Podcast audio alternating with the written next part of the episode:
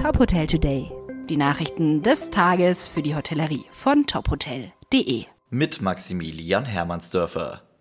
Anfang September soll im Münchner Werksviertel Mitte das neue Flaggschiff der Adina Hotels in Europa eröffnen. Das Adina Munich bezieht in einem Hotelturm die Etagen 9 bis 24. Das Werksviertel Mitte liegt in direkter Nähe zum Münchner Ostbahnhof. Bereits die Ankunft im Hotel soll für Gäste spektakulär sein. Die Lobby mit bodentiefen Fenstern im 14. Stock bietet nach Angaben des Hotels einen einmaligen Blick über München und das umliegende Alpenpanorama. Zu den Highlights sollen auch eine Bar mit Außenterrasse im 15. Stock sowie ein Wellnessbereich mit Sauna, Fitnessraum und Indoorpool zählen. Die Bundesländer setzen auf neue Konzepte, um Menschen zur Impfung zu bringen. Immer weniger Menschen lassen sich impfen. Von der angepeilten Impfquote von 85 Prozent sind wir noch weit entfernt.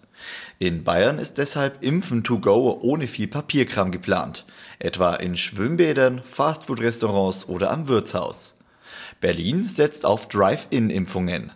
Auf einem IKEA-Parkplatz könne sich jeder spontan impfen lassen. Gesundheitssenatorin Dilek Kalaici will besonders die jüngere Generation ansprechen und plant eine lange Nacht des Impfens. Bei diesem Event sollen DJs auflegen, neben Partyfeeling soll es dann auch die Impfung geben. Ins Restaurant nur mit aktuellem Corona-Test, ins Kino nur noch mit Impfnachweis. Diese Vorschriften könnten schon bald in mehreren europäischen Urlaubsländern gelten. Reisende, die nicht geimpft sind, dürfen dann bestimmte Angebote nicht mehr nutzen oder müssen einen womöglich kostenpflichtigen Corona-Test machen. Solche Vorschriften rechtfertigen wohl keinen Preisnachlass für Pauschalreisen, sagen Rechtsexperten. Der Reiseveranstalter trage nicht die Verantwortung für behördlich angeordnete Schutzmaßnahmen. Urlauber müssten die zusätzlichen Kosten in Kauf nehmen.